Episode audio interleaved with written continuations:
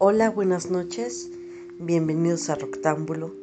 Yo soy Esther Becker y en esta ocasión vamos a hablar de una película de 1997 llamada The Brave, actuada y bajo la dirección y la producción de Johnny Depp. Bueno, esta película participó en el Festival de Cannes de ese mismo año y bueno, trata la historia de Rafael y Rita. Bueno, Rafael, quien actúa, eh, quien lo actúa Johnny Depp, este es un personaje que de descendencia indígena americana y que conoce a un hombre extraño, anómalo, un hombre mayor que es protagonizado por Marlon Brando, quien hace una propuesta millonaria con tal de que le done sus órganos para que él pueda salir de la miseria y a la vez pueda salvar su vida. Eh, le pone un límite para que pueda tener una respuesta de, esa propuesta. Y Johnny regresa a su casa que vive en los alrededores de los basureros.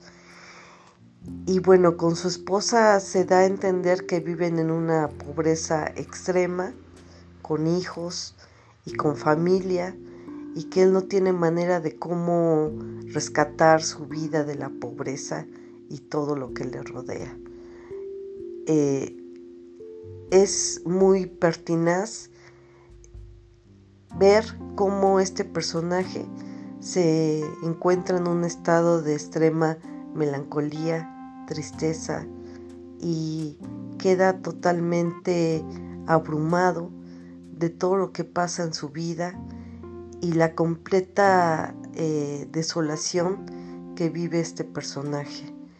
Conforme pasan los días y conforme pasa la, eh, la continuidad de la película, podemos ver que es un personaje que no tiene otra salida más que aceptar la propuesta de este hombre extraño actuado por Marlon Brando.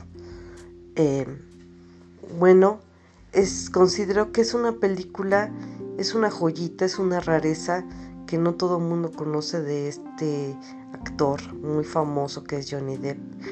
Y sin embargo, es una película que creo que este actor le invirtió todo su esfuerzo actoral, eh, su esfuerzo como guionista y su esfuerzo como productor y director de la misma.